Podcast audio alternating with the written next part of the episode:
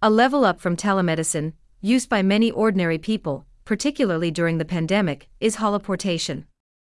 A combination of the words teleportation and hologram, the concept was tested for the first time last fall by NASA to virtually send doctors into space with an ISS crew.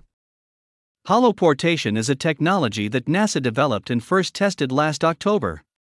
The space agency succeeded in virtually teleporting doctors to the International Space Station.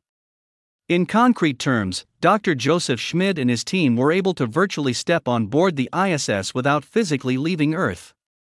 To pull off this feat, NASA used hologram technology with Microsoft's HoloLens camera. The tool was used to send virtual 3D representations of Dr. Schmid, AEXA Aerospace CEO Fernando de la Peña Llaca, and their teams to the space station. NASA tested the approach in the hopes of being able to use it to provide astronauts with medical care they might need while in space. For now, this new mode of communication has not yet been perfected and continues to be worked on. In the future, NASA wants to take the immersive experience further.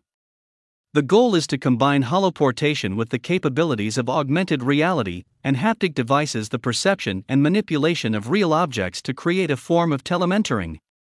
Telementoring could encompass, for example, sending, in virtual form, an engineer on board the spacecraft to help the crew carry out certain tasks.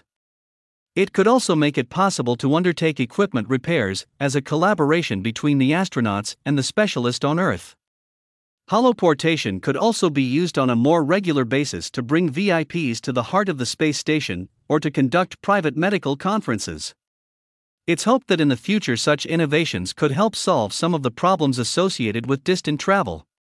One current issue for Mars missions, for instance, is communication delays, which are now about 20 minutes each way for radio transmission, video streams, or holoportation.